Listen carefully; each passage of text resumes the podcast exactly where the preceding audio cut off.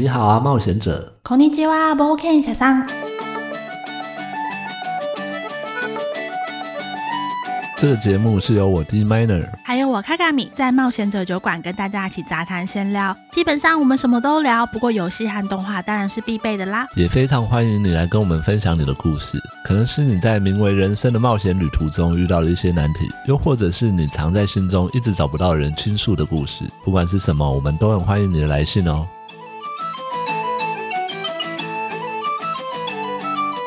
耶、这个节目终于开始啦！那要不要再稍微简单的自我介绍一下简单的自我介绍吗？大家好，我是 D Minor。 ？Hello，这里是卡卡米。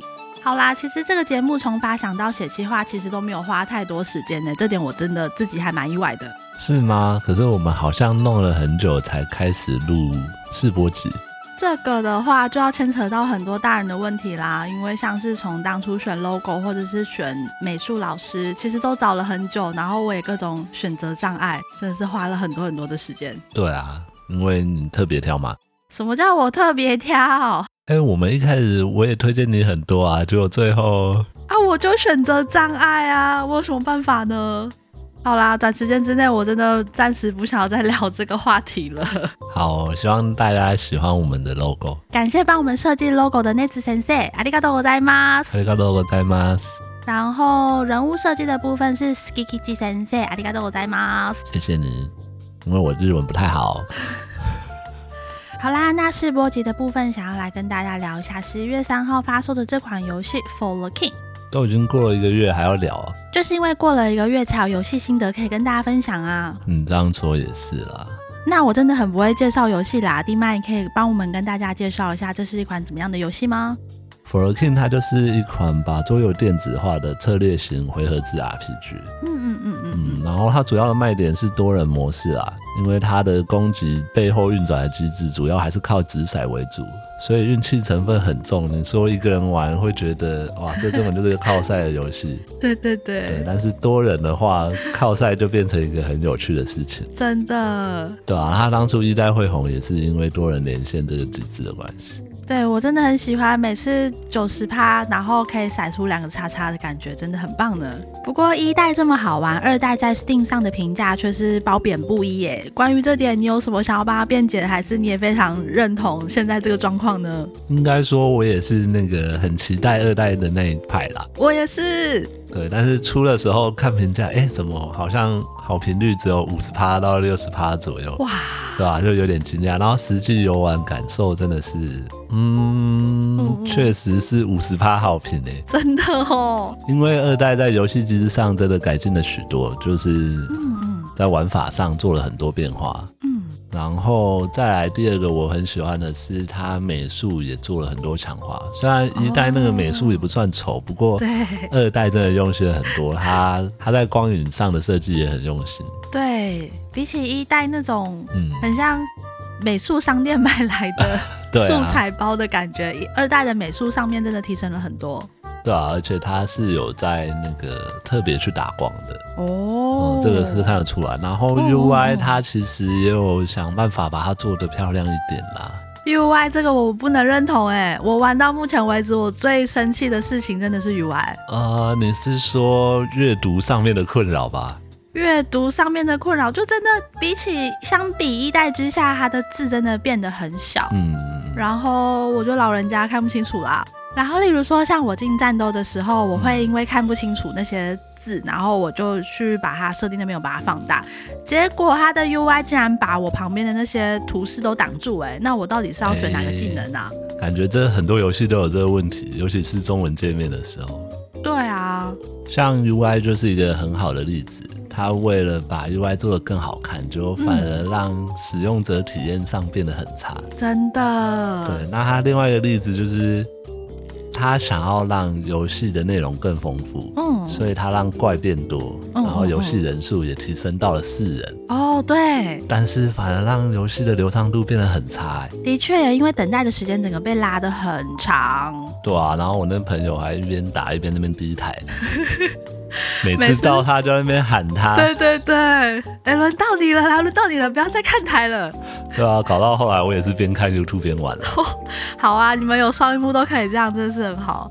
哎、不过这边我想要岔出去跟大家分享一个小故事啦，就是一代的时候，它不是最多只能支援到三个玩家吗？嗯，这就造成了一个很严重的问题，因为我们想要玩这款游戏的人实在是太多了，导致每一次打开都是一大堆记录档。然后我要去研究一下说，哦，这个记录档是谁跟谁，然后这个记录档是谁跟谁。好哦，所以是请问是六个人三人一组的排列组合会有几种这个样吗？应该不止六个人吧？ 哦，我是不知道你们那一群到底有多少人啊啦。好啦，反正对，然后所以他这次二代，他终于可以支援到四个人，真的超开心的。结果就发生了一个新的问题，嘿，就是请问有五个人买了这一款支援四个人的游戏，我们到底是该排挤谁呢？不过虽然刚玩的时候对他抱怨还蛮多的，但是玩到现在究竟还是玩到了第三章了，哦，对啦，对吧？其实他大部分的东西都有一点一点慢慢的改善了，哦，对吧？然后我看他更新频率真的很频繁，真的，平均大概两天就会更新一次。然后在我们录 podcast 之前，我有稍微再去看一下，就是他的好评现在已经上升到六十九趴了。嗯哦，真的哦，对啊，所以再给他一点时间改善，他应该可以重回一代的那个好评度吧？希望可以啦，我真的希望它 UI 可以改进一下，然后还有游玩的时候视角不要在那边被拉来拉去，这点我也希望它赶快热 修掉。那不知道各位冒险者有没有也有玩这款游戏呢？对啊，欢迎跟我们分享你的意见。如果你觉得它是个烂游戏，跟我们意见不一样，也可以来讲啦。这么凶的吗？对啊，我们这边很包容各种不同意见。确实啦，那就期待各位冒险者可以来信跟我们分享你对这款游戏的心得或是感想喽。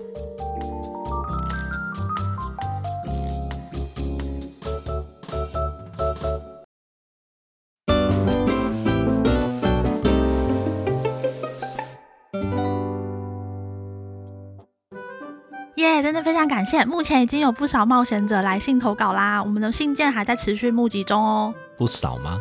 就先当做是不少哦啦，但是还是希望大家可以继续踊跃的帮我们来信。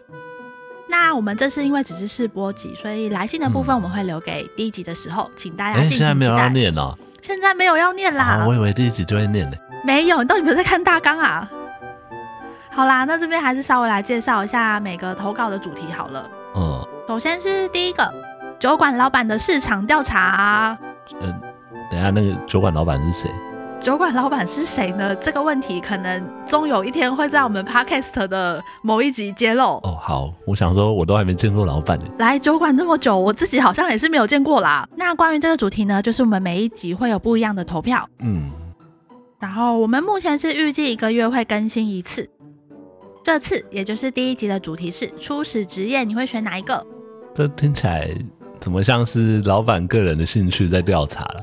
老板可能需要稍微知道一下各位冒险者的习性，哦，所以他当针对他的客群准备不同的酒。或者是餐饮之类的。对啦，没错，大概就是这样。那连接都有放在资讯栏，大家都可以去踊跃帮我们投票一下，谢谢。哎、我我也可以投吗？你先不要，你先冷静点。哦好，对，好。然后第二个是布告栏上的奇怪委托。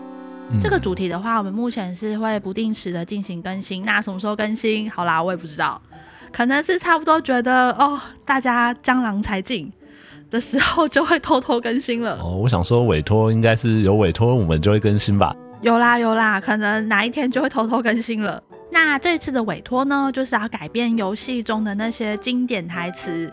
至于是什么台词呢？嗯就大家自己去连接自己看一下啦。好我哦，这边就不，我这边就埋个梗，不跟大家介绍了。我好像也还没看。你还没看吗？那我真的是觉得你也是蛮厉害的耶。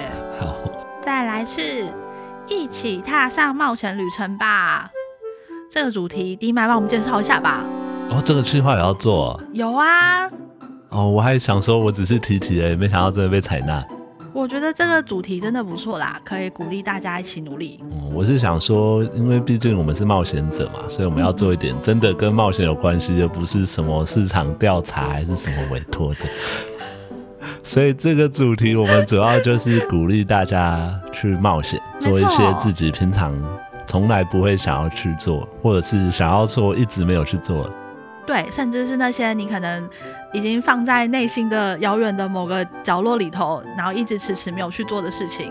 没错，所以我们也会定期跟大家报告我们最近做了哪些我们从来没有做过的尝试。没错，如果因为我们的关系，你也去做了一些不同于以往的尝试，也欢迎来信跟我们分享哦。没错，就算是很微小的事情也没有关系，其实能够踏出第一步才是最重要的。像是平常都搭捷运去上班，然后改成骑脚踏车，我觉得这也是一点点微小的冒险啦。没错，没错。好啦，那就期待大家的来信喽。谢谢你陪伴我们到最后，哦，因为这是试播集，所以听起来内容好像有点水，这也是没有办法的事情啦。哦，绝对不是我们准备不足哦，是我们把所有好听的都会放在正式的节目里面。没错，没错。希望你也有跟我们一起度过一段愉快的时光。那我们就下次见喽，下次见喽，拜拜拜拜。